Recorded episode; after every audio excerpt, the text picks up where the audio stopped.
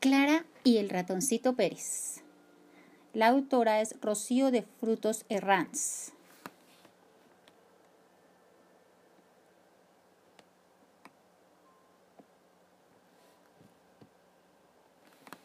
A Clara se le movía un diente. Al principio muy poco. Casi no lo notaba. Después empezó a moverse más y más. A veces lo empujaba con la lengua y parecía que el diente fuera a salir despedido de la boca, pero luego volvía a su sitio. Clara se miró en el espejo de su habitación y trató de imaginarse sin diente. Pensó que iba a estar horrible. A algunos niños de su clase ya se les había caído algún diente y a Clara no le gustaba la cara que se les quedaba, sobre todo cuando se reían. Le daba un poco de miedo ver esos agujeros negros en sus bocas.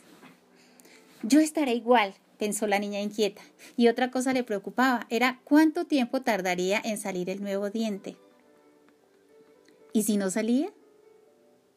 Clara, eso es una tontería, le dijo su madre. Tus dientes son de leche y tienen que caerse para que salgan otros más fuertes. Siempre es así, es lo natural, no tienes que preocuparte. Además, ¿no te hace ilusión que venga el ratoncito Pérez? Sí, eso sí, respondió Clara, aunque no muy convencida. A Clara le habían explicado que cuando se le cayese el diente lo debía colocar esa misma noche bajo la almohada. Entonces, mientras ella dormía, llegaría el ratoncito Pérez para llevarse su diente y a cambio le dejaría un pequeño regalito. Clara no imaginaba cómo un simple ratoncito podía recoger todos los dientes que se les caían a los niños y dejarles su regalo en una sola noche. Los ratoncitos no eran muy grandes. Una tarde, el diente de Clara se cayó por fin. Fue mientras merendaba. Notó algo duro en la boca y un poco nerviosa lo sacó con los dedos. Lo miró atentamente. Era muy pequeño. Corrió a enseñárselo a su madre. Mami, mami, mira. Qué bien, Clara. Esta noche vendrá el ratoncito Pérez. Clara se miraba en el espejo. Pensó que si no abría mucho la boca no se le vería aquel hueco negro que había dejado el diente que se había caído. Aquella noche, cuando se fue a la cama, no tenía ni pizca de sueño. Había colocado su diente bajo la almohada y cada poco tiempo lo tocaba para comprobar si seguía allí. No podía dormir.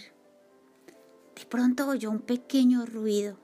Asomó la cabeza entre las sábanas y entonces vio algo moverse muy rápidamente por el suelo y casi sin darse cuenta apareció en su almohada un ratoncito que casi le rozaba la nariz con su larguísimo rabo.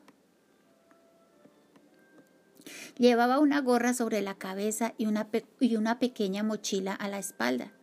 Su hocico se movía sin parar y unos ojos grises la miraban muy serios. Deberías estar dormida, le dijo con voz chillona. No puedo dormir, susurró Clara. No te estorbaré, puedo ayudarte si quieres. No, no quiero, respondió el ratoncito que parecía muy enfadado. Deberías estar dormida, repitió. Pero estoy despierta y me alegro de conocerte, aunque parece que tienes mal genio, respondió la niña sentándose en la cama. El ratoncito Pérez no sabía qué hacer. Aquella niña era un poco impertinente. Estuvo a punto de darse media vuelta y marcharse, pero él siempre había cumplido con su deber. Tenía que pensar una solución. Lo primero es recoger tu diente y guardarlo, dijo el ratoncito. Clara buscó bajo la almohada, encontró el diente y se lo dio al ratoncito. Este lo envolvió en un pañuelo y lo metió en la mochila. ¿Por qué lo guardas? ¿Para qué sirven los dientes que se caen? preguntó Clara. Te lo contaré, pero primero vuelve a acostarte, respondió el ratoncito un poquito más amable. Clara obedeció y el ratoncito Pérez se sentó sobre su almohada y comenzó a hablarle con voz suave. Yo vengo de muy lejos. ¿Más lejos que el mar? preguntó Clara. Oh, sí, mucho más. Ese lugar donde la línea del horizonte desaparece, donde todo es posible. Es el país de los sueños. Pero para que siga existiendo necesita los pequeños dientes que a los niños se les caen, porque estos dientes conservan la ilusión y la inocencia de los niños. Cuando reunimos un buen montón de dientes, los trituramos en un molino hasta convertirlos en un polvo blanquecino. Luego se lanza al aire por una gran chimenea y es transportado por el viento a todos los lugares del mundo. La potente luz del sol lo hace invisible, las nubes ligero las gotas de lluvia lo refrescan. Los pájaros le regalan sus trinos alegres y las mariposas realizan delicados vuelos de colores. Las flores se levantan cuando les rosa, despidiendo mil perfumes, y los árboles sacuden sus ramas en suave murmullo. Y de este modo, todos los que son capaces de sentirlo están preparados para soñar. El ratoncito Pérez no terminó la, frase.